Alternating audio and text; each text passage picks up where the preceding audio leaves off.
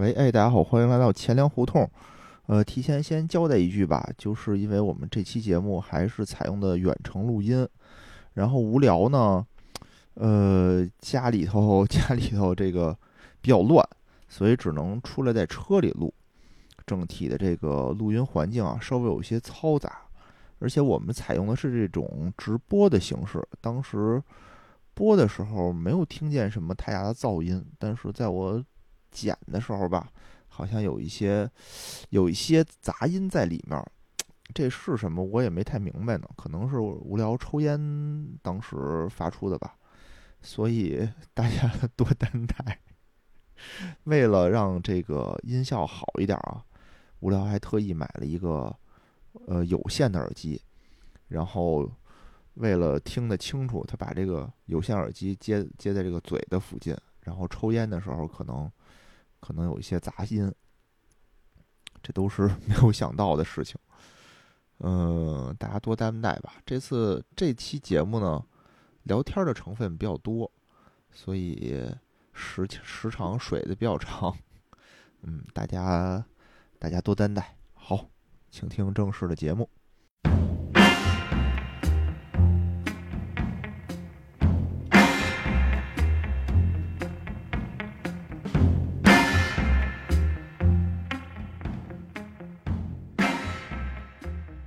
好，大家好，欢迎来到千粮胡同，我是野人，我是无聊。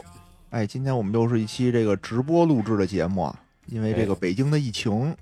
确实是不太方便互相串，形势依然严峻，严峻就万一出点什么事儿，他就就一下封封屋里了，怎么办呀？对对对对吧？不好弄，所以干脆我们就还是稳妥起见，行稳致远，对对对对对，啊，坚持这个动态清零。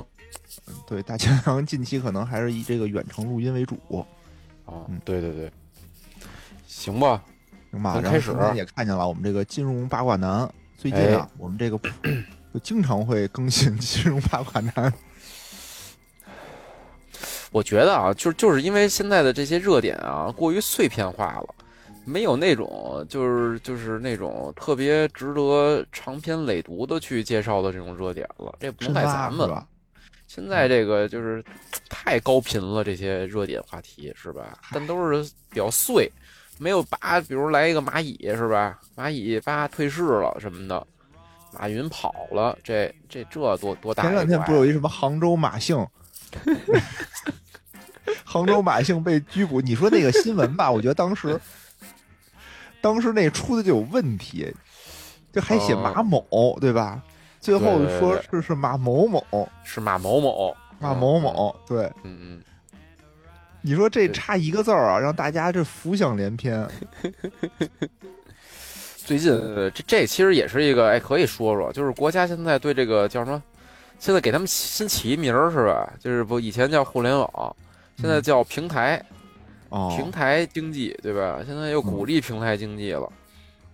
是啊，嗯嗯，那必必须鼓励啊，那不鼓励怎么办呀？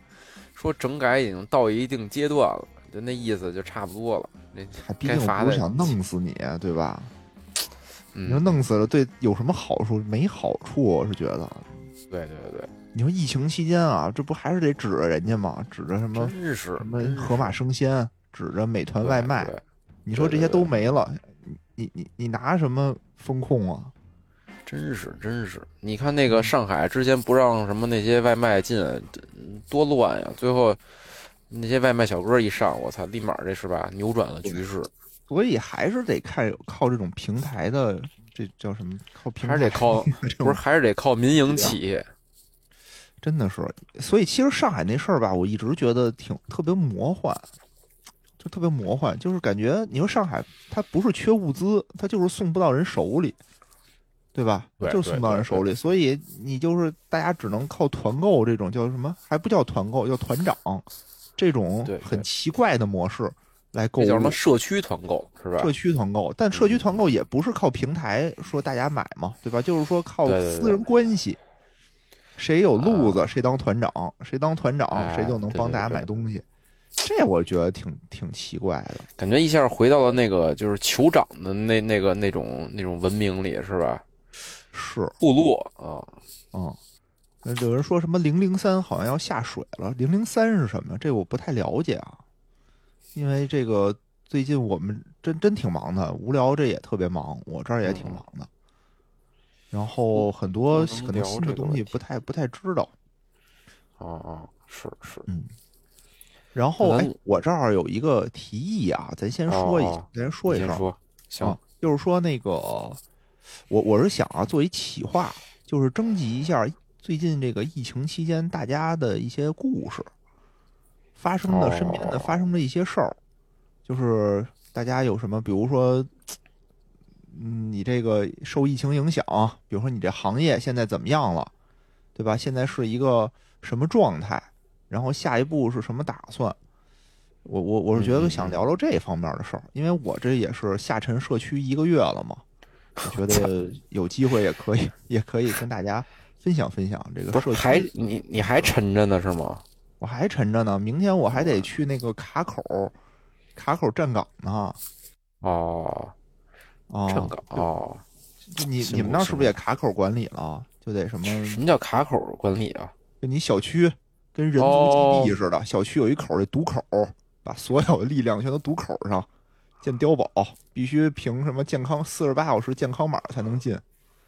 呃，我们这儿好像没有，好像没有。没有？西城我我我感觉不，嗯，好像这方面都稍微的松弛一些，我觉得。哦，这我们这这不是朝阳吗？我们这儿特别的、特别的，这个地理位置特别好，我们和东城是一街之隔。哦嗯，，所以就是说吧，这块儿有什么事儿，我们就尽可能的把人都轰东城去。比如人想跟这儿住酒店，我们就劝他说这边酒店不好，哎你看马路那边那酒店，你看是星级的，挺好，也不贵，你去那边住去。真行！你们这个这朝阳的经济都被你们搞垮了。嗨，真的特别累，真特别累。就是我是属于志愿，哎，具体的到时候再说吧。真的，就是我是嗯志愿者还好一些，但也经常十一点给人打哦留条电话，特别不好意思。但他们我也当了几次这个志愿者，确实可以聊了。嗯嗯，对对对，然后呢，我是觉得大家征集一些大家的故事吧，然后大家一句话也行，然后有的说就多写点儿，没的说就少写点写一写是您您所在这个行业最近怎么样了，或者你最近这个家里居家居家的生活怎么样，等等，或者有什么变化，是吧？对对对对有什么变化？虽然这个有的行业啊是受影响比较严重，就极个别的行业可能也没也也还行啊。所以嗨，我觉得可一定都有影响，只是谁先被影响，谁后被影响。是是，嗯，以前我一直觉得疫苗的这个应该是吃饱喝足，对吧？没想到这个科兴也裁员了，哦，是是，真不要脸，哎，赚的盆满钵满之后，他妈居然裁员，我操！可能预见到了这个疫情快结束了，嗯未雨绸缪。行吧，那咱们就是给我们发邮件吧，给我们发邮件或者是私信我都可以，嗯好吧？？行行，啊，邮箱的地址呢，我会写在这个 show note 里，就是节目介绍里头。嗯嗯啊然后微信私信我也也可以。好，那我们就言归正传，无聊先先说吧。我先说啊，嗯，你炒炒个这个冷冷饭啊，冷饭，嗯。本来是上上期准备聊的，就是那个社融，之前也是群里好多人说说聊聊这社融数据什么的，什么叫社融呢？就是这个社会的这个融资规模，嗯。这个其实挺有意思的啊，就是这是人民银行的一个公开数据，嗯。然后按月去披露，它是就是这官方定义啊，是指这个实体经济从这金融系统中获得的资金，啊包括什么呀？比如贷款，对吧？嗯，然后还有什么呀？就是委托贷款和这个信托贷款这块儿啊，我觉得啊，这这这可以好好讲讲。就是贷款一般说的什么？就是银行能给人贷款，对吧？对银行借人钱嘛。哎，这委托贷款什么意思呀？嗯委托贷款啊，一般是这样，就是一些这种财务公司或一些这种就是非银的金融机构啊，它可以叫委托这个银行帮他做一些贷款业务，就是他自己有闲钱，我我想贷给其他企业，嗯，但是呢，他自己做不了这业务的时候呢，他就会委托银行去给帮他把这笔钱给投到一些其他的这个企业里，这就叫委托贷款，也是银行的一个中间业务吧，算是。嗯。然后还有比如像信托贷款，这也是在这社融数据里啊。然后这里边还有这个比较比较重要的，就是这个债券，也是这个社会融资的一个重要形式啊。刚才我们说那几个贷款啊，是这个算是这个叫间接融资，直接融资呢就是债券、股票，都算到这个社融的这个整个规模里。然后四月份呢的这个数据啊，就是当时网上的，就是很多人都在转啊，说这个已经有些这个叫什么呀？就人民银行之前有一个发言就说啊，严防信贷信贷塌方。然后很多人都说四月份这社融啊，就证明这信贷已经塌方了啊。塌方了吗？确实，确实降的非常的厉害。嗯，这块儿啊，就是这数据啊，是相当于四月份啊，咱们这个社融是这个九千亿。嗯，这什么概念呀？三月份是多少啊？你猜猜？那肯定比九千亿多呀，我猜一万亿，是不是少了点儿？三月份是这个四点六万亿，我操！啊啊！但是差这么多呢，这这这数代表什么意思呢？代表就是从就是相当于实体经济从这金融系统获得的这个资金变少了嘛？就说明大家都不贷款了，呃，说明大家都有钱了，对吧？你看我兜里有钱了，我就不从银行借钱了，可以这么理解吗？反正一般啊，你看啊，就越越有钱的时候，经济形势越好时啊，其实大家的这个杠杆率其实越高。你看之前那个就是企像万业的达什么的融资和咱们个人不一样，对吧？我个人是说，哎，我兜里有钱了，我就能不跟别人借就不跟别人借。不你看啊，就比如像买房这种事儿，买车这种事儿，大部分时候还是你有一定经济基础之后，你才去上杠杆儿，对吧？尤其买房、买车，可能就这种车贷可能是一个也也也也没多少钱嘛。但是，比如嗯你要是买房的话，你一定是有一定积蓄你才买房嘛。就是个人这块儿，其实最大的一部分贷款啊，就是咱们国家这个这也是一个小知识吧，就是人民银行披露那个贷款的规模时候，会有一个叫住户贷款。嗯住户贷款呢，就是指的这个个人的贷款，这部分呢，大头绝大头啊就是房贷，所以就是你你你这个贷款的这个量骤降的时候呢，其实也代表这个老百姓嗯，也不敢兜里没钱了，你兜里有钱你就买房了嘛，对吧？是是是。企业其实更是，就是企业我要想发展，对吧？我肯定是说嗯嗯，能使多能花多少钱投资，我就花多少钱投资，是是是对吧？我尽量的我能把我这个能使的杠杆儿全都使起来，然后我能是是把所有的机器全都打开，所有的马达哎全都打开，然后生是产。是是，现在然后不好了，就说哎呀算了，对对。然后这社融数据啊，其实看到啊是九千亿嘛，这个四月份，嗯这里边其实这个总量啊，其实是肯定是下降了，但是其实最严重、最严重的啊，是里边这个信贷的这块儿的业务。嗯。就一般啊，就是这个社融里边占占绝大部分的是这个人民币贷款，因为中国还是以一个以这种间接融资为这个主体的这么一套金融体系嘛，就是银行在金融系统里绝对是这个老大，嗯。各方面不管是存款、贷款啊，都是老大，对吧？融资但是呢，就是有一个非常非常不好的这个现象啊，就是比如咱们啊，就是三月份刚才说啊，社融是四点六万亿，对吧？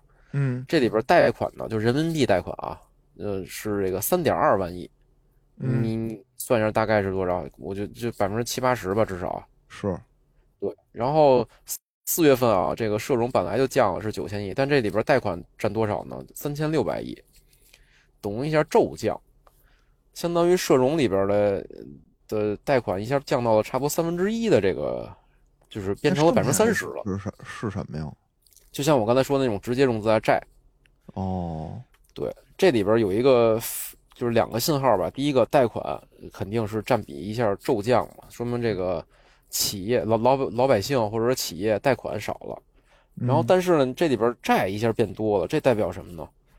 代表这个 这个国家呀，现在是为了这个社融的数据啊，在玩命的这个发债。发国债、呃，不一定是国债，可能是这个地方债。地方债哦，对对对，这块儿呢也是有一个数据啊，就是那个就是社融的这个叫什么增速啊，现在保持了这个叫百分之十的这个增速，嗯但是呢，剔除到剔除了这个地方专项债之后的增速就变成了百分之九了，哦所以就是它的这个叫什么呀？就是两个增速的这个剪刀差啊，越来越扩大。就是国家想往把这个数往上拉一拉，对吧？国家一啊是国家想拉一拉，但是呢，你你就是这段可能啊，就直播能说说啊，就是企业现在不爱经营了嘛，那这地方政府开始玩命发债，地方政府发的债，你看城投对吧？投到了什么呀？一些财政，或者是这个就是地方的什么国资委这为主的这种企业里，对吧？所以就是国企这块儿可能在这个国家经济中啊，这个变得更加重要。嗯嗨，我其实怎么说呢？我是觉得是因为私营企业这块儿最近这个疫情的影响啊，确实是嗯 你开不了工都，对吧？你你这是是这这怎么办呢？而国企呢，都是一些什么大型的这种什么银行啊，就这些东西，它它确实也可能受影响不是很多。就是重点机构嘛，嗯什么中石油、中石化之类的。之前我们节目里也说过，国家也是说把这些有什么战略型的这种资源型的，就是握在手里，剩下的不是很重要的，其实都是交出去了嘛。但是你这疫情一来，对吧？哪些最受影响？现在关的都是什么呀？关门的都是非民生必要的地儿关门。那这些呢不就往往都是民企吗？但是你看啊，这就是有一个很明显的一个行业啊，就是这个房地产。哦，房地产之前一片打压嘛，去杠杆，就是把民营基本上给给轰走了。这不不是轰走了，就把他们的这个经营的这个资金链啊，基本上打断了。打断之后，马上出一什么政策呀？鼓励这个健康发展的房地产公司这个并购，哦，是对吧？嗯然后立马这什么呀？那些大型的国际国有的这个房地产，开始这个向银行去去借这个并购贷款。当时特意给银行开了一个口嘛，就是说房地产贷款，咱们银行是有一些指标的这种限制的，你不能超过你整个的信贷规模的百分之多少。但是呢，当时出一政策，就是把这个并购型的房地产贷款。嗯，就不纳入这个统计口径了。这相当于就是给这些大型的国企啊开了个口，然后呢给他们贷款之后，他们就能用这钱，哎，把一些民营的房地产公司就给收过来了。嗯嗯嗯，就这种现象吧，这反正啊，就是我觉得啊，也是怎么说呢？就是这个社融这个这个骤降，或者说这里面呃债的这个占比，就是地方债的占比一下明显的提升的这么一个原因之一吧，就是这个国有企业现在开始逐渐的占据一些非那个。民民民生的这些领域，或者国家重要的这种支柱型的领域的这么一个一个趋势，嗯明白。这是我自己的一个看法啊，不代表钱粮胡同。是，解释这个也没有什么用，我现在不是连麦吗？我是听友，听友是吧？对哦我听友这位听友的这个说法还是很独特，有待商榷。我台观点。但是呢，就大家也就是当时很多这个人啊，都说这个信贷塌方、信贷塌方的。但是呢，就是实际上啊，一般这个这种社融的数据啊，确实有这个叫什么呀季节性。嗯你看三月为什么多呀？就是一般啊，这种不管是这个银行也好啊，还是一些其他的非银金融机构的，它的指标考核都是以季度为单位，所以嗯三月啊是一个社融的一个高峰，它就是会高。然后四月份一下那个相当于二季度呃开始了嘛，大家可能都有一些松懈，缓缓，这也有一些客观原因在里边啊。然后我相信啊，等 五月份的这个社融数据啊，会会有一些这个非常大的变化，因为我也看到一条消息啊，说这嗯个财政部啊有在这个会议上啊就提出来了，对于这个地方政府的这个专项债啊，要求在这个上半年全批完。哦，对，这块儿也是一个小知识点啊，就是地方政府专项债。这个之前我们讲债券的时候，好像依稀的讲过一些，对吧？嗯就是国家经济不好的时候，哎，就是就不鼓励地方 发这个发债，对吧？国家这个经济形势一大好了，就开始打压。其实理论上，地方政府是不允许发债的，这之前我们也讲过啊。因为这个什么三驾马车之一嘛，就是搞基建，对吧？现在也说了嘛，就是基建要拉拉动，那基建谁来搞呢？不还是得三靠三驾三驾马车不不是投资、消费和什么来着？外外贸？啊，对对对，嗯外贸。对，但投资在我国基本就是搞基建嘛。嗯嗯，好吧，嗯这个我我我我作为听友不同意那个嗯钱粮胡同的这个观点啊但是啊啊！真是这样，但是就是五五啊，五月份啊，还是能那个能有一些这个起色的，对对哦，咱们关注关注，好吧？好，那咱们接着先聊下一个啊，接着下一个，跟咱们这个老百姓的关系越来越大了啊。嗯。一个是这个存款利率下调了，嗯，这其实挺有意思的啊，值得展开讲讲。哎，就是，不过就是也是冷 冷饭啊。本来之前录的时候是想录的时候啊，挺挺新的。啊，四月二十五号的时候，就是工农中建啊，均下调了这个中长期的存款利率，挺新的，一个月前吧。嗯对嗯。当时是把这个三年期、五年期和大额定期存单啊，这个的这个上浮的一个上限下降了十个 BP，啊，十个 BP 就是百分之也是百分之零点一。对，嗯这这其实本来就是一个挺有意思的知识点，就是咱们国家啊是这个叫利率市场化自律机制，嗯。这什么意思呢？就是我这个以地区为单位，各地区成立了这个利率市场化的这么一个成员机机制，然后有有嗯。这种企业呃成银行，然后呢，他们呢以某种方式，但这个方式呢可能是一个，哎，算了，不说了，就以某种方式吧，就是确定一下这个各地区这个利率的一个上下限。哦，这就是上下限是大家商量出来的，对吧？我们自律嘛，自律哎我们怎么自律自律嘛商量大家说商量出来的商量出来，哎，我们的上限是这么多，大家行业里划出这么一规定来，谁也不许体对对对对对啊，就是相当于行业自律嘛，就是说不能这个恶意竞争，是吧？一般都会有这自律机制。但是银行这自律呢，我刚才我为什么欲欲言又止呢？它它可能比较特殊。你说上游听谁的呢？这个比较显而易见啊，我就不说了啊。但是啊，但是啊，就是当当现在的这这个整个利率机制是还是以当年人民银行发的那个存款的这个基准利率为一个、一个叫什么呀？就是一个锚，对，就是很多年前了。因为后来有这利率自律之后，人民银行再也不调整那个就是基准利率了，对吧？这个这也也人应该有印象，咱们有一阵儿那时候老老得调那个基准利率，是吧？对，老是那个周五下班之后，叭发一通知要调，就得加班儿什么的。然后那个好多年，我印象里得有得有个五年了吧，没调过了，五六年没调过了。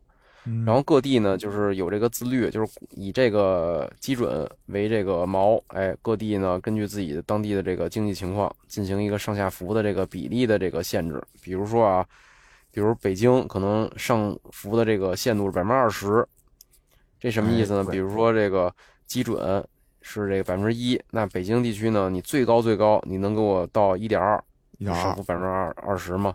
但你比如说大行啊，那是说我不用上浮到这一点二，对吧？哎我一就行嗯嗯，啊。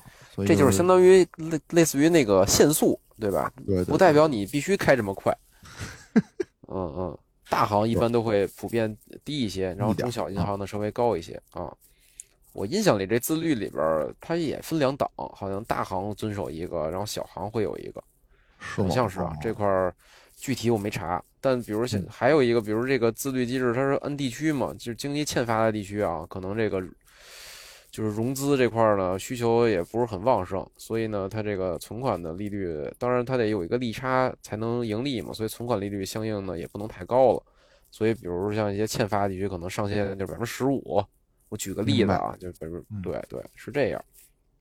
然后呢，四月二十五号呢，所有这个大行均下调了这个十个 BP，这个把这上限下调了十个 BP。哦，对对对，那这什么目的呢？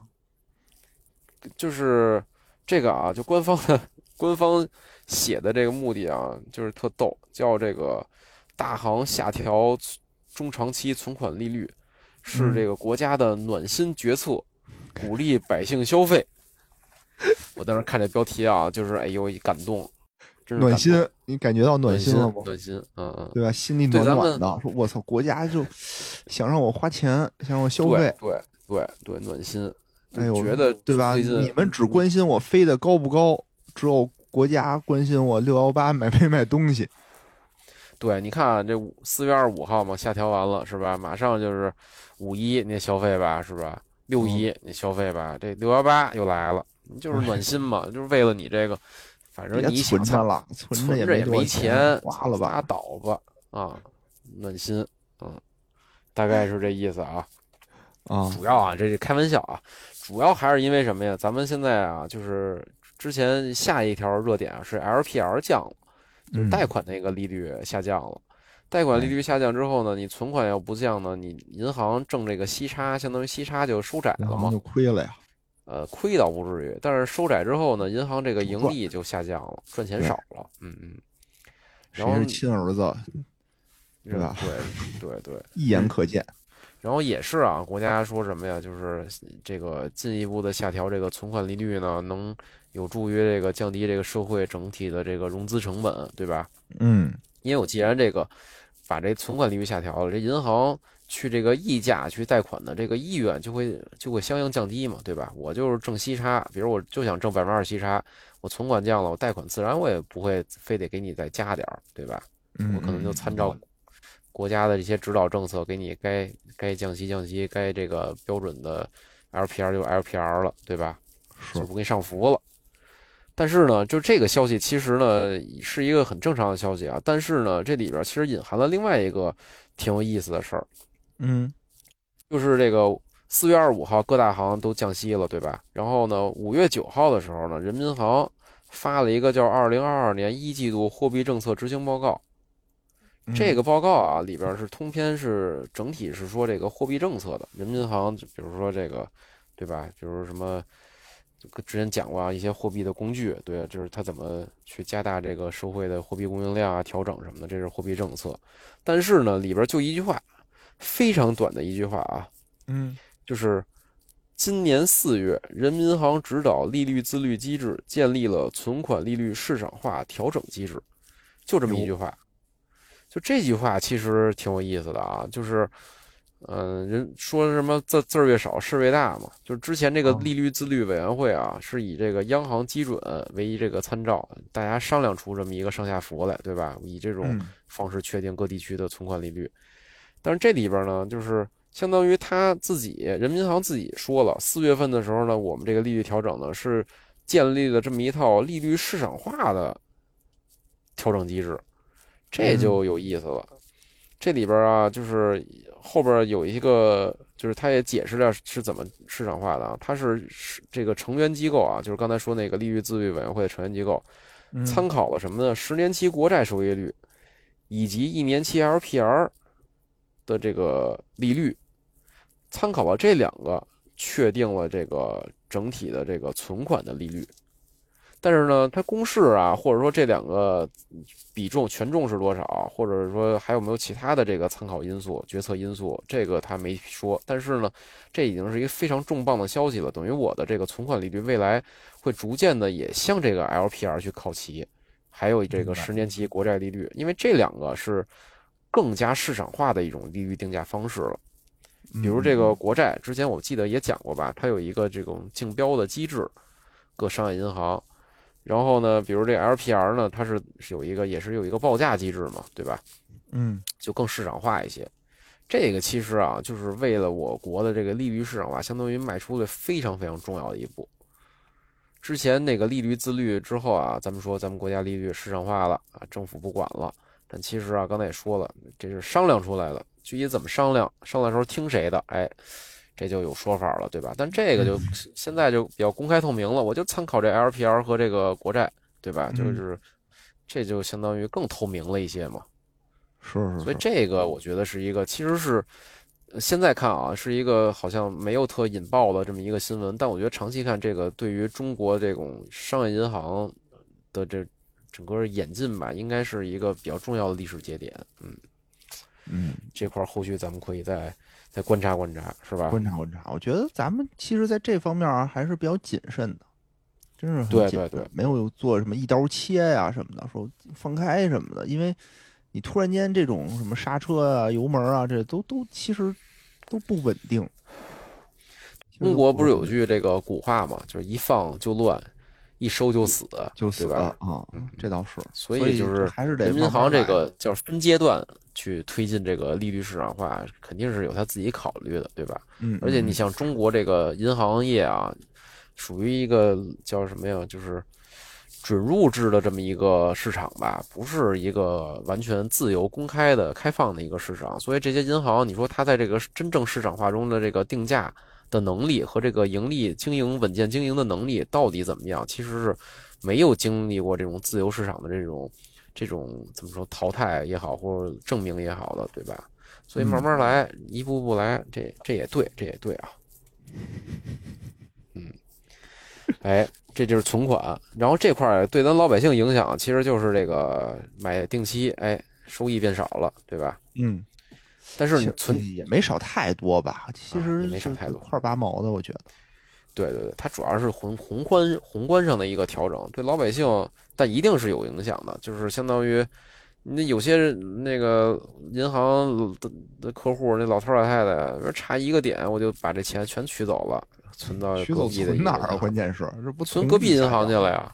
哦，存所以它还是中国这个存款市场还是有一定这个就是价格的这个敏感性的，嗯，村镇银行这不是很危险吗？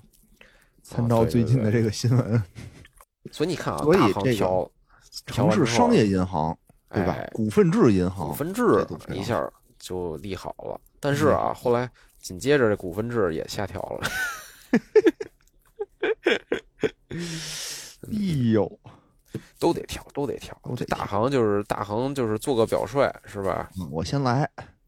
哎，对对对，所以这就是其实就是大行嘛，他们他们那个收益本来就就比别的行要低一些。就我有朋友在那个工行，嗯嗯。就是也是做客户经理嘛，就他们的说辞就是说，我们这个意思就是说，我们这行安全呀、说你跟别的行，比如说哪个城市商业银行啊，说嗯。你跟他，你别跟他比，他哪天就倒闭了，就是原话啊，原话这么说。哦啊。然后其实这不就是公然的诋毁存款保险制度吗？对啊，就嗨，这还不是保险制度的问题，我觉得其实就是说，在这个这个什么行，就什么消消消费者保护里头，其实这条是是明令禁止的。那天我做题嘛，就是我们哦会定期的去做什么消费者保护的题，哦，里面就有一条说以下哪些是不允许的，其中就有一条什么类似于就是拉踩同业。然后是说同业的服务和产品不如自己，啊，我说这是我们的这个什么营销的必要手段。对对对。嗨，就你你想，就说就说这个小行这个利率高，您中国这存款百分之八十，呃八十能说多，百分之七十吧，全在大行手里。对对对，是嗯嗯，他们才是这个叫什么呀？亲儿子啊！亲儿子。对对，嗯，有一听友说啊，幸好我没有存款，不用担心这个。这话术太次了。嗨，其实有的时候吧，怎么说呢？咱们大部分人啊，现在真的是往存定期的不多，对吧？有钱的大部分还是可能以买理财为主。然后话术这块儿呢，说实话，你你只要去网点儿，因为咱咱其实都不去网点儿，咱都是手机银行上买，或者是跟朋友嗯嗯，打听，对吧？或者凭自己的判断力。但是咱父母这一辈儿，比如他不了解，他还是以去网点为主。那这时候其实就是任人鱼肉了，对吧？就是客户经理说什么他就信什么了。之前我们这节目里也都说过，有的时候让你你想存款，哎，结果忽悠你买了一保险，这这都有可能。哎对对对嗯，是但是是有的话呢，你比如说人家就问你说，哎，为什么别的行比你们这行利率高啊？那你说你能嗯怎么说？你能说我们傻逼？我们确实比人低，你去那边啊买去吧，你不能这么说，对吧？那你只能找辙，那找辙只能说，哎，我们这安全，我们这个什么的稳定，对吧？嗯。能理解。不过我我觉得啊，就是也是我最近的一个思考啊，就是你看啊，中国这个存款大概的这个市场规模不是大概啊，比较准确的市场规模一百多万亿呢，嗯，理财才几几十万亿吧，可能十几万亿的样子。所以就是，而且未来这理财啊，以前理财为什么好啊？他妈刚兑是吧？全保本儿。现在都净值化了之后，我我感觉这个存款啊，还是会有很大的这个市场空间。慢慢的，这人啊就明对吧？明白了，就是你你得做资产配置。以前是我操把 all in 理财，对吧？现在现在他赔钱了，赔就是有经过几年这种市场教育之后，大家就知道了，我肯定不能全都搁这搁理财里，他妈也能赔钱。那那那那我还是有一部分得搁存款里吧。经过了几所以年市场教育，大大家都没钱了。比如那个大额定期存单，据说现在特火，对对对，卖都都抢不到大额定期存单都。对对对，好多人都在抢那哦个，期限长，然后呢又有一个比较高的收益吧，有些行好像能到多少啊？我印象里以前我我是有四点二的吧？而且它是不是能转让啊？我记得，对啊，大额存单能转让啊。对吧？就嗯相对还比较灵活。对对对对，嗯所以存款市场还是大有可为的，我觉得。大有可为，嗯，不要不要不要这个贬低存款。不是旧社会了。其实现在也是，比如我要有一笔长期不用的钱，我看看，觉得还是买存款可能会好一点。嗯，先买点存款，再再买，先买点存款，再买点工商银行的股票，对吧？哎呦，工商银行股票也没研究过，就也也还不错吧，对吧？也还不错吧，每年都有点收益，反正是，对对对，反正虽然不多吧，但是你吃那个，它那个派息派的比较多。对对对对对，嗯我操，反正就是我也可以简单说说啊，这这个直播说说就行了，好像还不让说，行吧？存款大概就这些啊，还有一个贷款，啊，贷款这块儿有一个也是重磅消息啊，是这个房贷利率下降了，哎，哎，关这个对对这咱这老百姓这个影响比较大啊，好像这个好像也没一年也省不了多少钱。还行吧，还行吧，关键你架不住他老降啊，哦，哎，嗯什么时候降的？是上个月五月？五月十六号，五月十六号那是不是五月份降的？得明年才能执行了？哎，对，这个就可以讲讲。哦就是首先啊，这政策是什么呀？就是首套房，它分首套和二套，还有商住。首套房呢是这个在这个 LPR 的基础上啊减二十个基点，就二十个 BP，百分之零点二。嗯嗯。然后二套呢是这个还是按照这个目前当前的这个就是这个 LPR 去执行，等于就是首套降了。哦，你看啊，对百分之零点二，嗯嗯。那也就一百万的话，就是呃两两千块钱一年。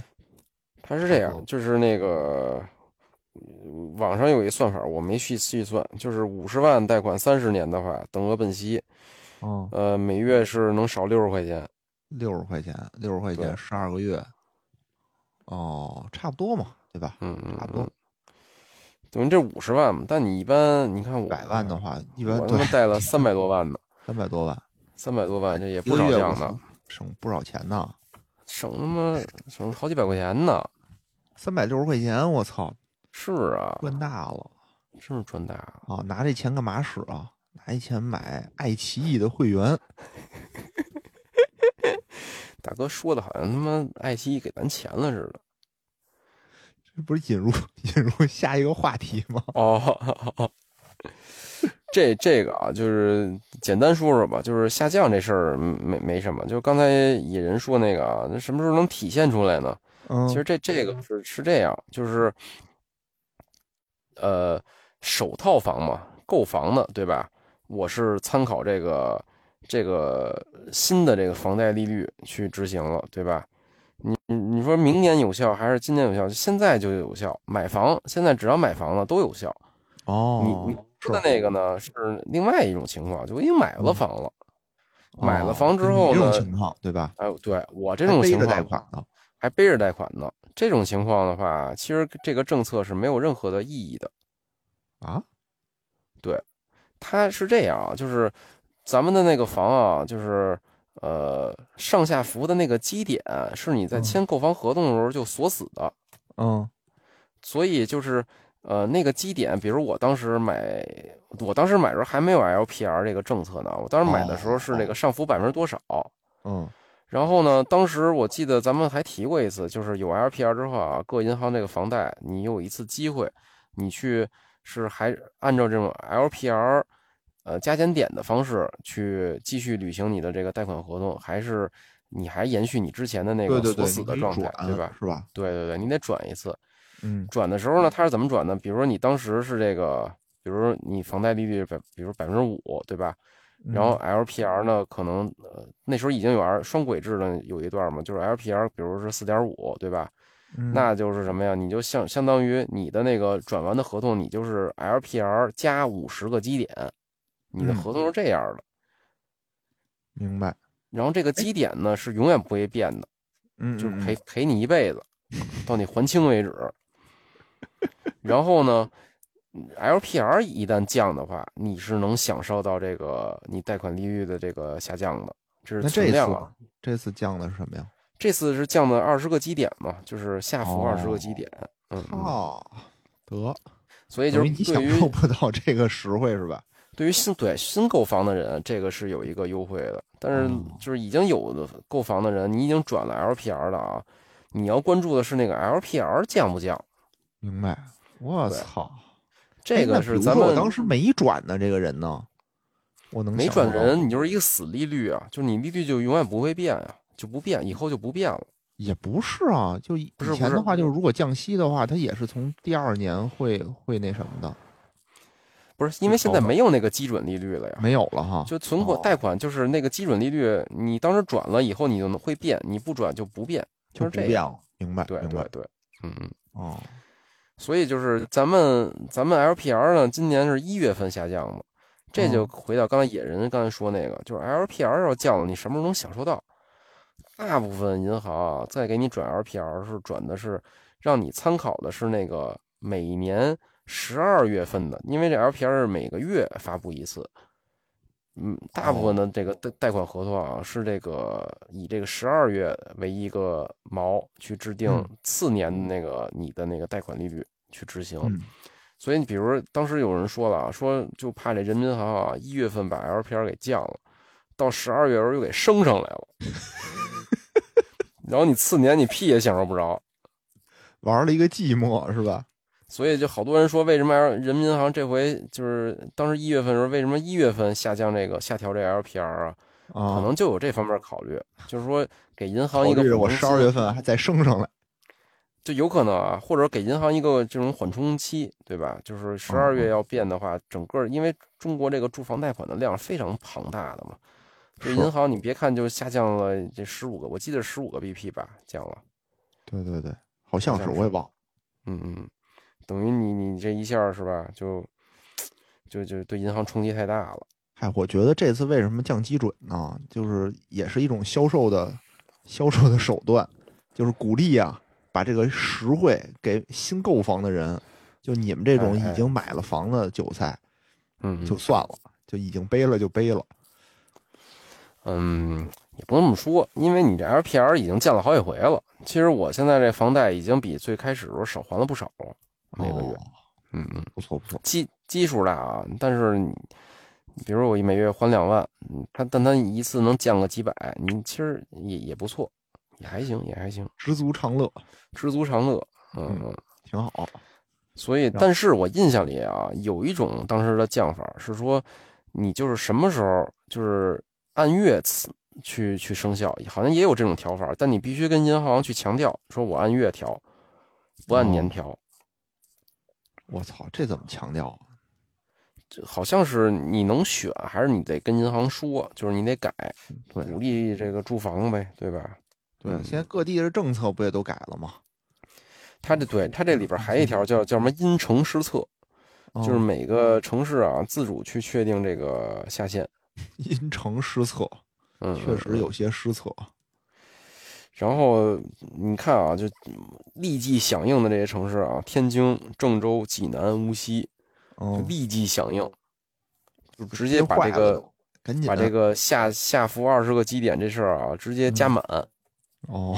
啊，但是你看北京、上海就没根本没响应，就是还是房价坚挺的这种城市，好像就就是响应的不是那么积极。嗯，是是是，好像，是。哎，就靠嗯这个为财政收入的大头儿呗，不啊愁卖还是不愁卖，对吧？对对对对，嗯，上海那边可能得小心一点。上海可能对，可能也也也愁卖，发愁卖不出去，都想移民，可能。真可嗯怕。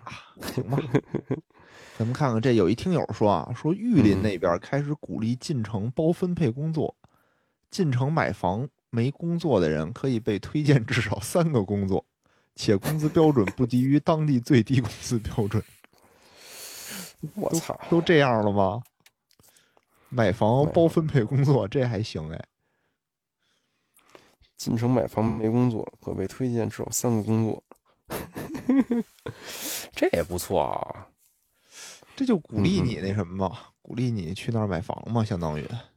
对对，那没那么多工作怎么办呀？就是估计也没那么多人跟那儿买房。嗨，政府解决解决是怎么包分配啊？就相当于你买了这个房地产的房，然后你可以进这房地产干活儿是吗？关键你想，真是买房的啊，工资不低于当地最低工资标准，也也不好说，对吧？关键你没你没工作的话，你贷款都贷不出来啊，啊，对吧？那那那全款呀，有全款，我还在乎你这工作，还在乎这不低于当地最低工资标准的往往是全款买房的人啊，可能哦确实不用工作，没有工作，是工作就是收房租，按月收房租。嗯，行吧？咱们咱们赶紧说下一条吧。哎，赶紧说下一个啊。下一个呢，就是一个比较新鲜的新闻啊，哎，就是说这个爱奇艺，哎，在连亏了十二年之后，在今年啊，在这个经济形势非常不好的今年一季度，扭亏哎为盈了我操，挣钱了。啊，挣钱了，大家大跌眼镜啊，大家都说我操，这个你想啊，今年一季度整个整体的这个数据都不好嘛，对吧？对对对，啊，然后在这么一个非常艰难的时刻，扭亏为盈了，然后挺挺有意思的。我打开这个一看啊，新闻一看，嗯，发现这个扭亏为盈的方式也比较独特。啊啊一般人说这个我盈利了，都是扩大我的营收了嘛，相当于。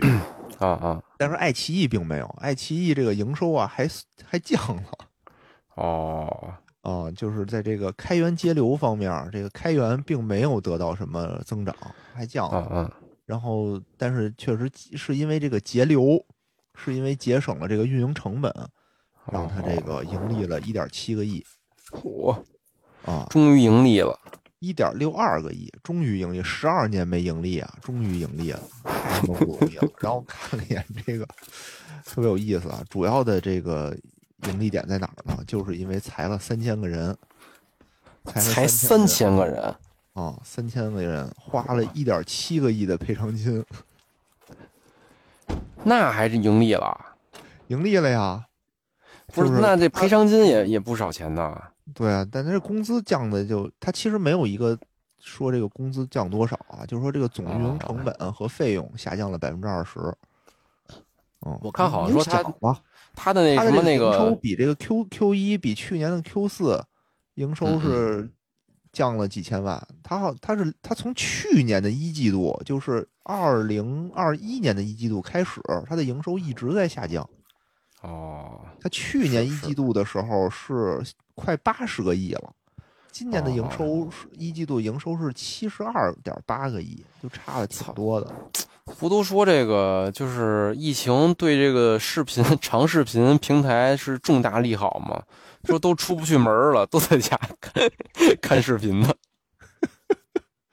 但是吧，也分，就是说它这个盈利，它不光是说裁员啊，对吧？它唯一的增长点就是这个会员，哦，会员费这块儿它是涨了，一方面是它这会员费涨价了是一点，第二它会员的这个规模也呈上升的趋势。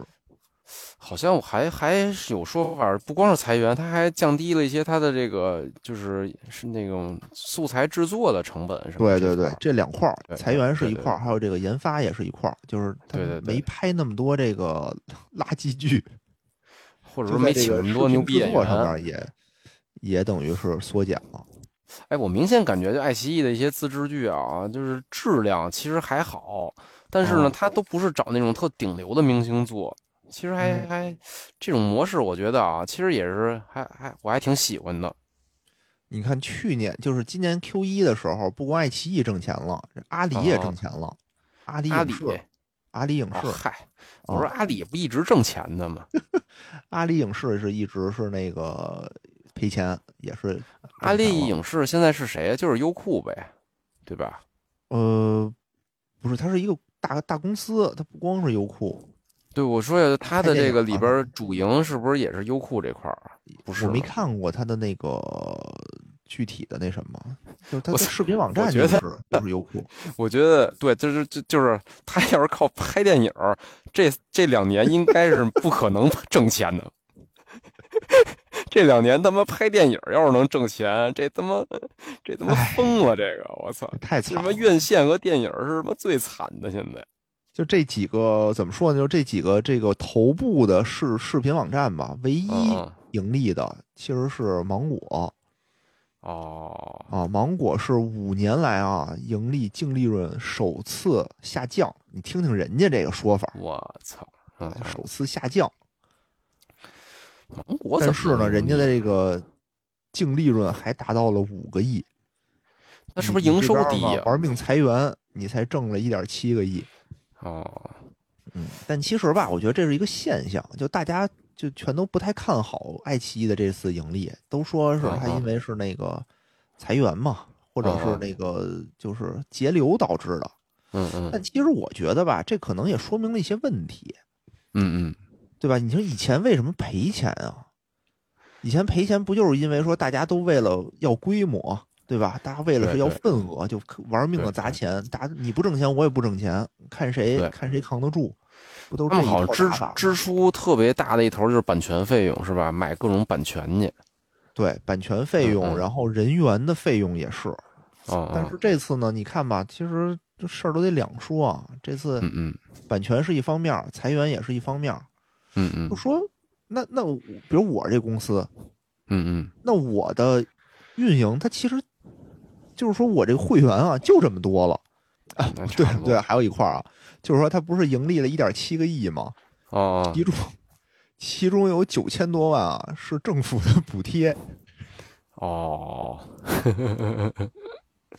这这个也比较那什么啊，嗯，然后呢，就是说，你想啊，就就各大网站其实现在都不挣钱，就是虽然大家都赔钱，对吧？那玩命的其实也是卷的这一些存量的客户，嗯嗯嗯，对吧？因为主要还是面对这种大陆市场嘛。你说海外市场谁看优酷、爱奇艺呢？就是华人可能看，但可能也不是那么多。嗯是，对吧？也就是说，现在我这个市场已经是一个固化的市场了，我这份额不像最开始开的时候，大家都不知道什么叫视频网站，嗯然后我嗯玩命的抢客户。我现在客户已经趋于稳定了，就是白刃战的这种东西，我还要不要用原来的那种玩命砸钱的运营模式去支撑？我觉得啊，就是互联网的一个打法是什么呀？砸钱，嗯砸到这个把其他这个竞争者都砸死了，嗯，然后呢，我就开始能盈利了。这个是互联网的一个这这个非常典型的打法。但是那在这长视频领域啊，他们发现背后这老大，我操，一个他妈阿里，一个这个腾腾讯，讯还一个百度，对吧？他他百度已经退了，好像是。没没没没没没退没退，还是那个大股东，就是他卖过一些股份，好像哦，这我我我好像三位大哥还战场呢。对，就发现这仨谁都打不死谁。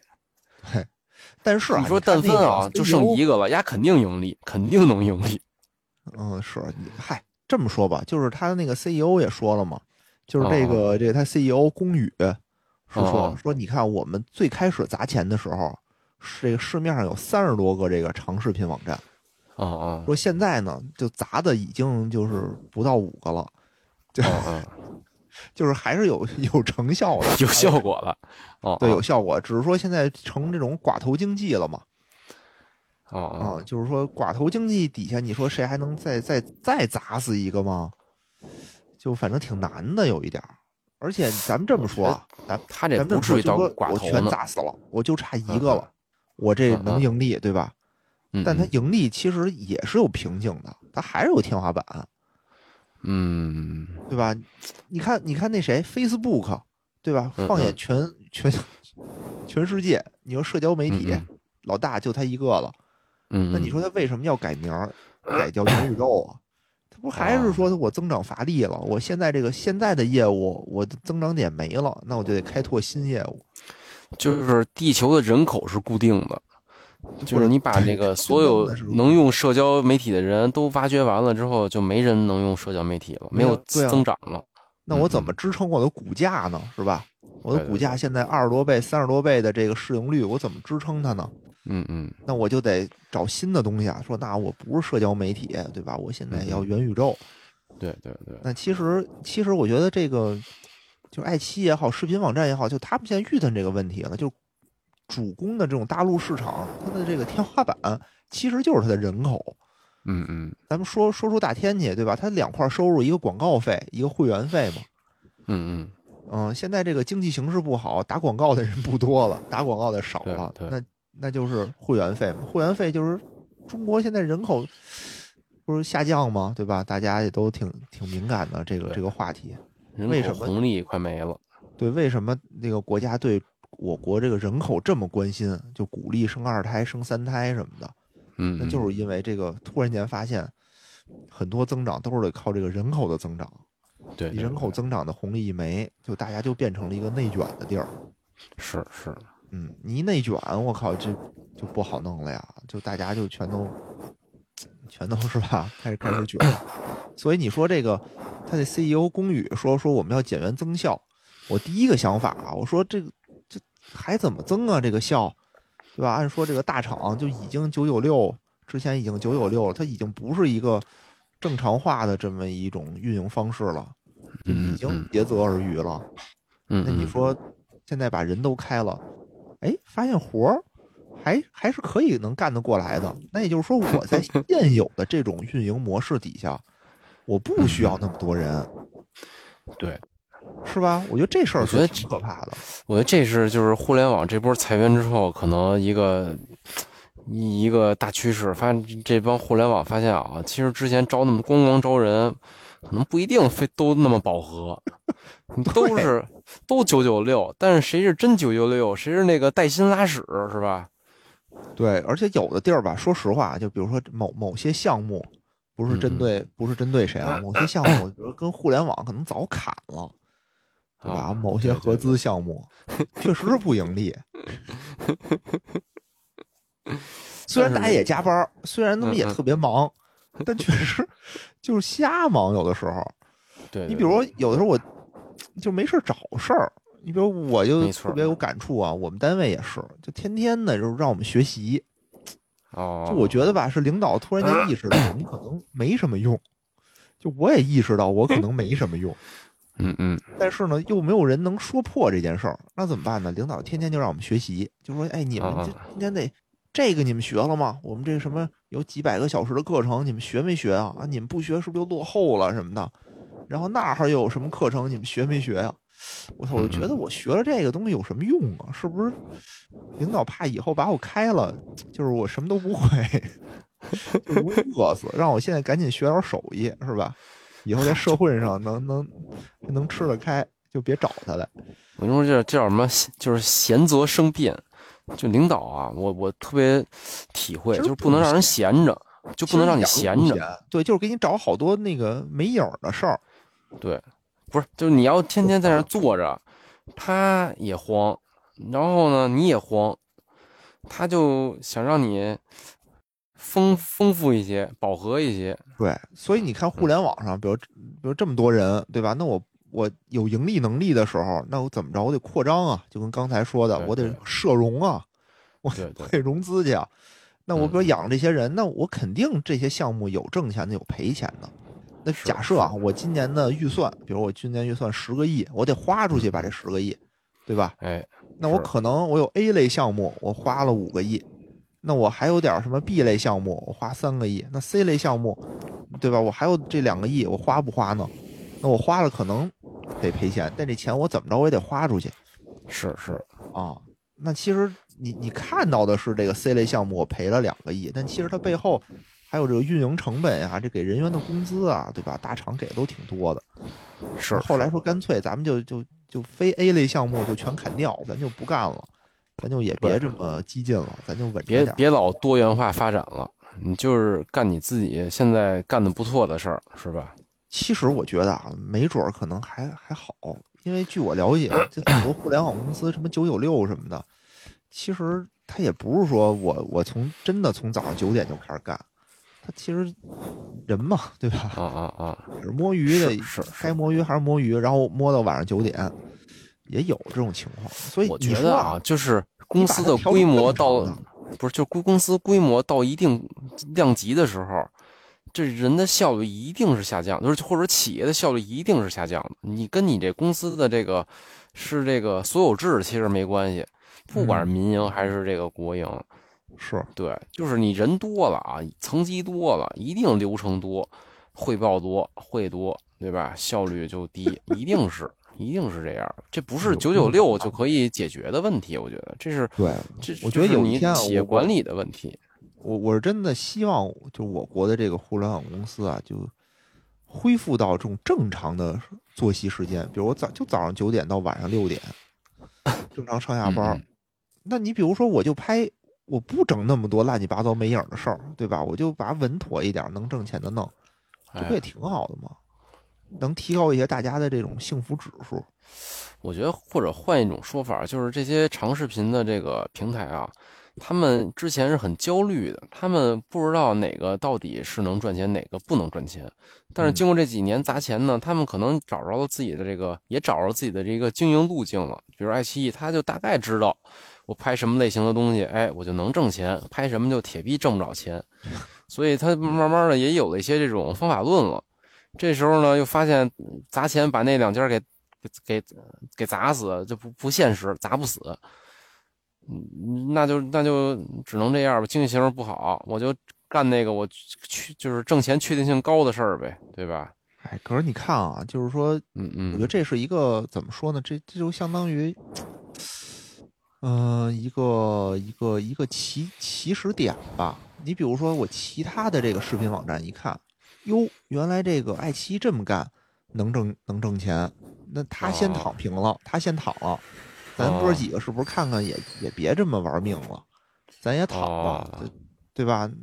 比如说他们也开始裁员，啊啊，一个公司裁三千人，我操，向社会输送优质人才。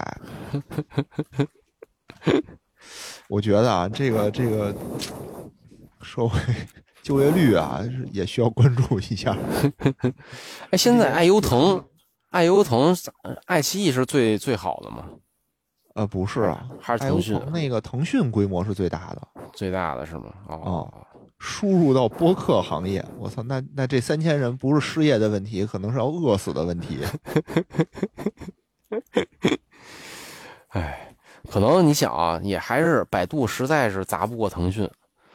现在这是不可百能，它体量已经已经不不不对，已经不是一量级了。这俩公司其实，嗯，嗯嗯，所以这个，但是你看啊，我觉得我就担心这个会不会辐射开，因为你你现在这个形势也不好，国家对吧？对这种平台型经济之前也比较打压，那干脆就说，哎呦，这视频啊，这视频行业通过这个裁员盈利了，那我们这儿是不是这么瓶颈？我们的运营模式也该调整调整，就也哦裁员，裁裁一裁。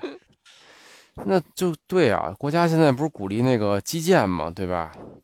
就往基建输入嘛，输入人才，真就是从这个方法论，不是，就从这个搬假砖变成搬真砖。哎，我记得，我记得是那 NBA 哪球队啊？哦说是他那个总总经理辞职了，说为什么呀？哦说就是因为那个蔡叫什么蔡崇信，啊不是他收购了一那个球队嘛，啊，就是说他把阿里文化那个引入了这个哦 NBA 的球队，然后说实在受不了就辞了。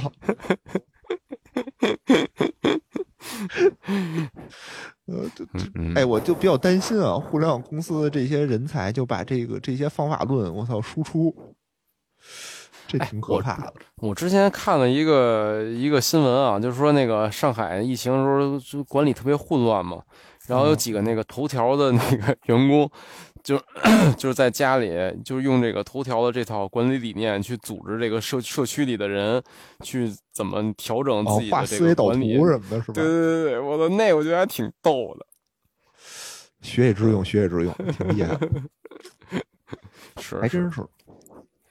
嗨，我跟你说吧，就是这这就是人才的这种流动啊，一定是得得流动起来，给输出，比如长视频输出到短视频你，是往哪儿流啊？这个看看吧，看看吧。现在反正各个行业都不太不太好弄，因为嗯你看我这个这个剧本店嘛，剧本店之前不是租出去了吗？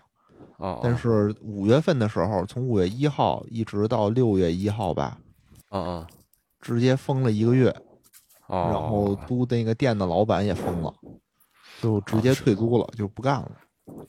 说出大也封天气都不干了。你说疯是那个就是疯疯子的疯，就是也疯了是吗？对啊，对啊，就疯了呀，哦一个月就是就不让干嘛，相当于怎么办呢？嗯嗯也没辙，然后人就直接退租了。之后这其实各个行业都会都会这样啊，就是那你比如说啊，我我还想再干这个剧本店，嗯嗯，谁干呢？没人干了呀，对对对吧？就是就是不是说我哦，就是封这一个月，你说哎呦解禁了，没事儿了，但指不定什么时候再封你一个月怎么办呀？是是嗯，我们楼下有饭馆也是，就是啊刚刚装修好，就刚开灯，第二天就禁止堂食了，还是一面馆儿。哦，你要说你是卖小龙虾的吧，我觉得倒还行，对吧？现在能做外卖，你说你卖面条的，你做外卖都不好弄。我操！你说这个，我我认识一个那个酒吧酒吧老板，啊，然后看他那个朋友圈，最开始啊还发一些这个什么那个咱们大家坚持坚持是吧？就过去了，然后自己一人在酒吧喝酒的一些视频。啊，操！再他妈过一阵儿，我看他妈酒吧，你想想啊，他妈搞上外卖了。酒吧外卖什么呀？那也不算外卖吧，他就现在开一些流动摊儿，在外边儿给人调酒、哦什么什么的。我们家楼下就有，就哎支一小桌儿，然后那个那个汽车后面一开盖，然后就是一个小桌，然后你我是那老板，就是你们家那个，再再往往西点吧，叫 Inspiration，你知道那酒吧吗？不知道，不知道，啊。嗯，反正哎呀，也真是惨。你说这酒吧招谁惹谁了？这他妈人说禁止堂食吧，人餐饮啊做饭的还能送送，这酒吧这个我操，这咋送啊？是吧？啊，这都，而且我觉得就是国家得给予一定的这个说法，真的就是说，法不是说法我的意思是说，就之之后啊，就之后嗯啊，这种说，就是以后我们对这疫情怎么处理啊？还是说说封就封一个月吗？那这样的话，其实这种小公司谁都不敢干了，谁都不敢干了。没错，因为。因为你比如说我吧，我现在是受到这个这个疫情冲击破产的快破产的一个人啊，就这块儿我觉得也可以说说，就挺也你不能叫挺你快破破产了，啊？你你说是你快破产了？对啊，就是我就是这个疫情影响的我快破产了。哦，你听听啊，就是你看啊我这不是有剧本店是租出去了嘛，对吧？哦哦，所以一个哦月有有一些收入，但是呢，因为疫情，等于人家就退租了，而且在哦可见的将来啊，这个什么时候能租出去还不知道，所以这块收入是我没有了。啊啊，但是我呢，租了一个房住，对吧？以前我是可以哦以租养租，这块是没问题的，我是可以我是可以覆盖的。但现在我没有这个收入了，相当于我这块的收入得拿我工资去补。就好在呢，我还有一个有一份工资，但是呢，我他妈觉得你家这个有问题啊！你这个思路就是你你有一套房租不出去的，但你又租一套房，那你就把你那个房也退了，你就回到你那租不出去的房住呗。我那就我没有居住条件啊，哦，对啊，我那是店啊，我没有居住条件，我连洗澡都没有，也没火，也没有澡堂子啊，哦，我没法住。而且那个的，对吧？这不，要不然我还得再装修，我操，太麻烦了。哦，哦，然后这是第一点，第二点呢，就是我有一朋友跟我借钱哦哦哦，啊，就是他说有一些资金周转上的用处，就是会哦哦马上还给我，拿我哦哦钱过个桥。我说我说我这儿也没钱啊，怎么办啊？哦哦，我说他说他说他呀是因为之前有官司，所以他也没法哦用那个网络贷款。他说要不然你帮我贷一点吧。我说也行哦，就两天的事儿，我就帮他哦哦微粒贷上贷了贷了几万块钱。哦哦，然后借给他了。结果因为这个疫情的缘故吧，他那个钱啊迟迟回不来，因为他得拿合同换回款。但是呢哦，这上海又不接快递，等于合同也寄不出去，他也拿不着回回款，他拿不着回款，他又还不了我钱哦，啊。我呢就相当于是我操，我这还又背了一块贷款，你还上了个杠杆儿，我还上了一杠杆儿，哎呦喂，我操，不容易。是吧？其实就是说这种风险它是传导的，对对对，只是现在就传导到我这儿来了。那我只能说先帮他只是考虑到，还好只是谁先谁后的问题，对吧？对，比如过一阵儿，你可能就会找我来了，说：“操，这我这微粒贷你给我还一下。”只是先后问题只是先后问题，对。啊啊！操，最近不接你家电话了。所以所以说啊，这个这个就是我说的意思是什么呢？比如说我这房子还想再租出去，说哎呦疫情开了，就是嗯嗯但凡是想好好干生意的人啊，嗯，比较担心的不是说这个市场没需求，对吧？市场嗯需求这块大家觉得还是有的，大家比较担心的是说，我操，我我这房租也挺贵的，我运营成本也挺贵的，我这别说关就关了呀。你说我这酒吧，我我得雇员工吧，我房租是一方面，我员工是一方面。你说停停一礼拜，那我这些人的工资我发不发？没错没错，对吧？我房租，你跟房东，你比如我是那个剧本店的房东，他跟我商量说，哎，我少给你一个月行不行啊？嗯嗯，那我肯定不行，因为我这还租着房呢。对，那我可能我这个房我还还着贷款呢。对银行除非银行说 OK，这月贷款你你不用还了，那我给你，对对咱还可以商量，这是传递的呀。是是，所以现在就是说有一种说法啊，有种说法说，你看这个总理也开会了，对吧？嗯嗯嗯，说咱们要这个紧抓经济，咱们又给了这个好像是有个十十十几万亿的这么一种刺激刺激经济的这么一个政策嗯嗯，啊。然后呢，但是这都不是根儿啊，这都不是根儿啊，根儿是是在那个，你得把这个放开，能激活大家的这个激情方面了。就跟就跟一个人啊，就跟咱们小学以前上学似的。你说我就不想嗯学习，你说有孩子不想学习，你给他雇他妈十个家教，你说我轮番的他妈教他，他可能还是学不好。你最有效的方法，其实还是激，就是激发他的这个学习的欲望，对吧？他想想从这个要我学 到我要学，这个是他的一步了。我觉得是什么呀？现在是这个信心问题，对吧就是我的创业我没信心，哦，我不谁敢是说现啊现谁敢现在啊创业啊，不是说我这个商业计划哎做的好坏的问题，对吧？不是我运营好坏问题，是我这个点儿正不正，能不能赶上风控的问题。就这个事儿是是你在商业计划中你你是控制不了的一件事儿，那那大家就自然就是那我就等呗，对吧？等什么时候有这个非常明确的这个政策了，明确且稳定的政策或者我就躺了，对吧？而且很大嗯一部分人是在这一波里头，他就他就已经躺了，他就起不来了，他且缓这些人着缓啊。这些人也进入了这个非常焦灼的这个就业市场，和这些这个九九六们一起去竞争一些职位。竞争一些这个基建的职位，我操，真行！那现在招人是不是？现在招人是不是性价比比较高啊？你看啊，你看啊，嗯嗯这个刚才我们说了一个这个大厂，对吧？大厂说一不不挣钱怎么办？裁员，这哎好像也是这互联网公司的一个惯用手法。但是你你反观一些这个制造业啊，它就不一样了。哎，哎怎么了？，有另外一个新闻就是格力，明珠说来了，说我们绝不裁员，我们采取的手段呢叫做降薪。哦，哎，我们降薪就是那个，就大家都少挣点儿，对吧？但是保证大家都有活儿干。嗯嗯嗯，然后你看啊，这个不同类型的企业，它的这个减员增效的方式是不一样的。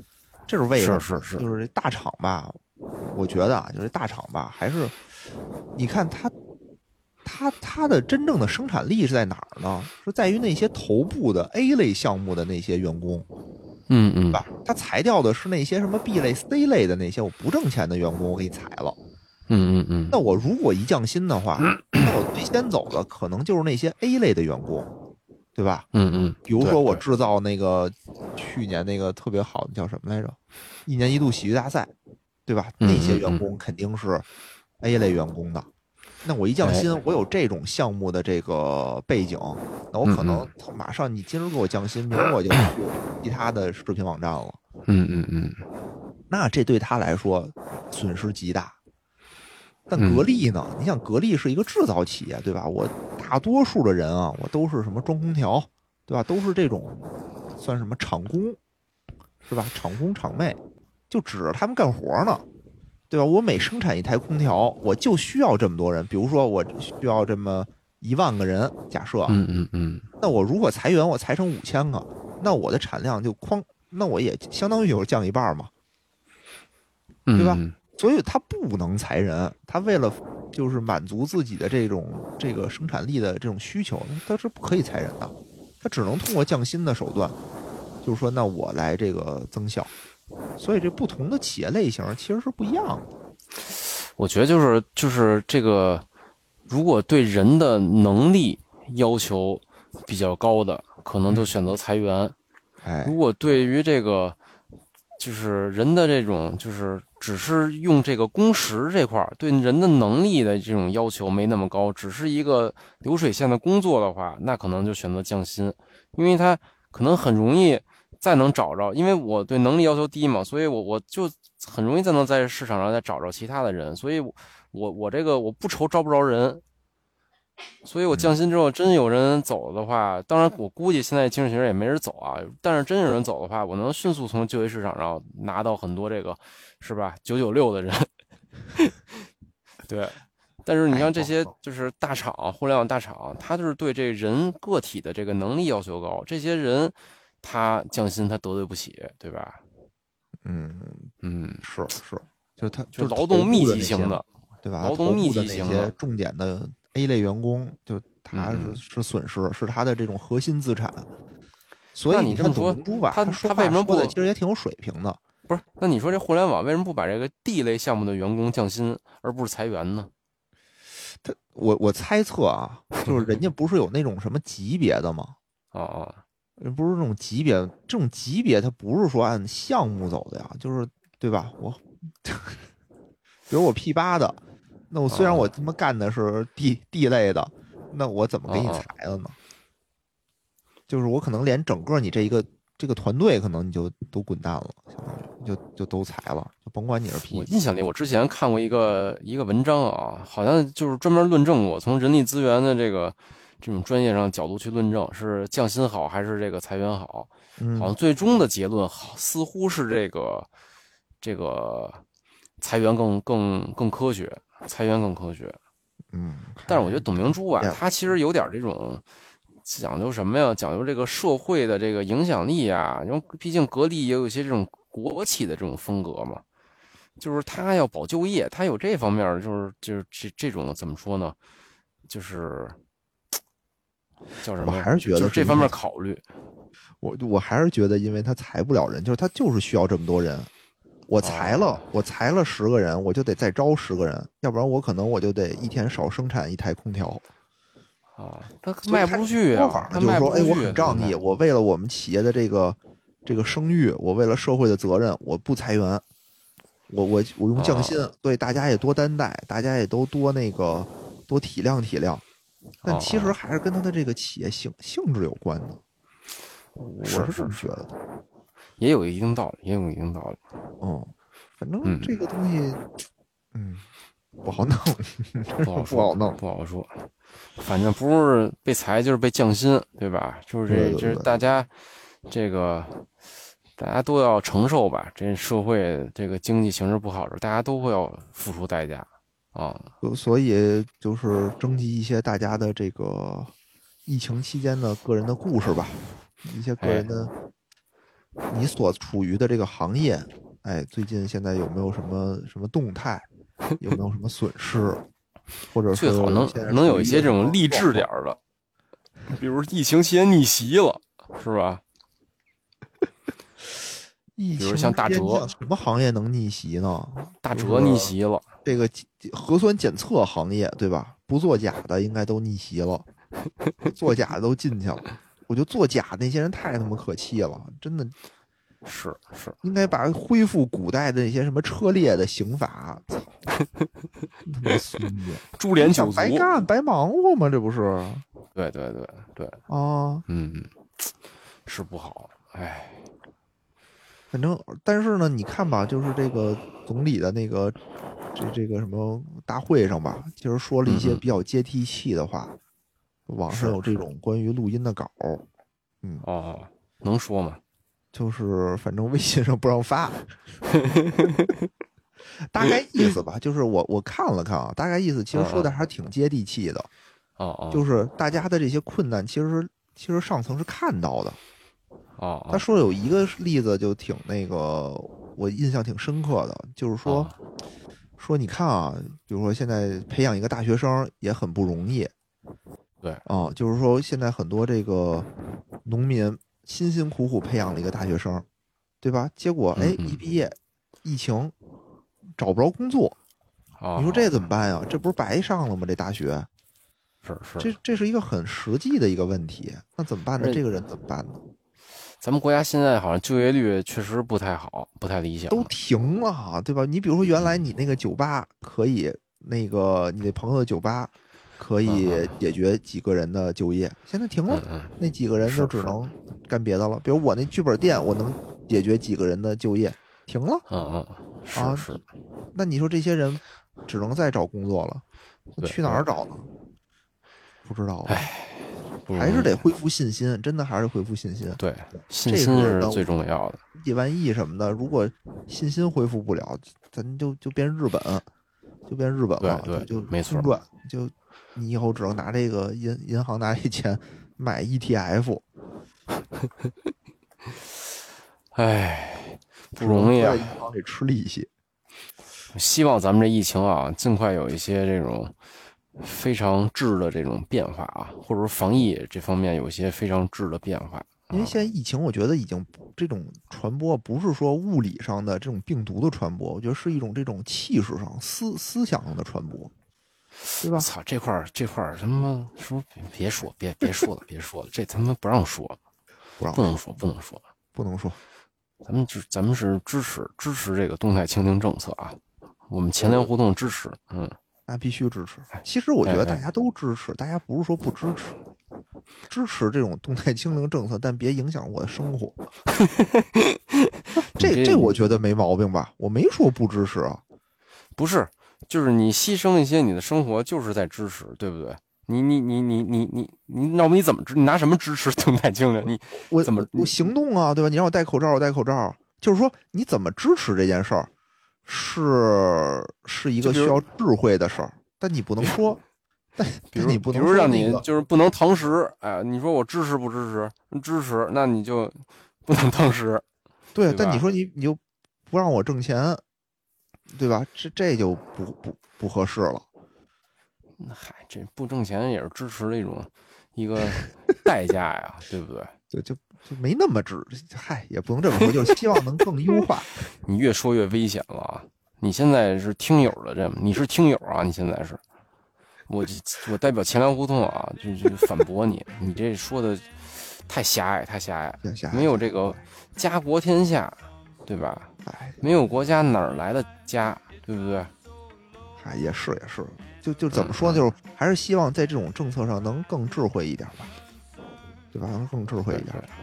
然后最后再说一下吧然后就是欢迎大家给我们留言，对吧？然后哎给我们发邮件，或者给演员哎发私信，都可以或者把你这疫情之间的一些小故事嗯或者感受，都可以发过来，我们做一期节目，哎然后会在节目里去读。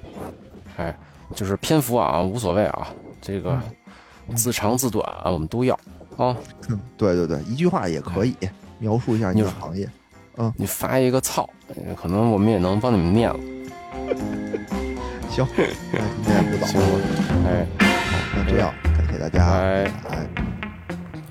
哎，节目最后呢，如果大家想跟主播与听友互动，欢迎加入钱粮胡同的听友群，请添加微信“钱粮胡同 FM” 的首字母 QLHTFM，主播在这里等着大家哟。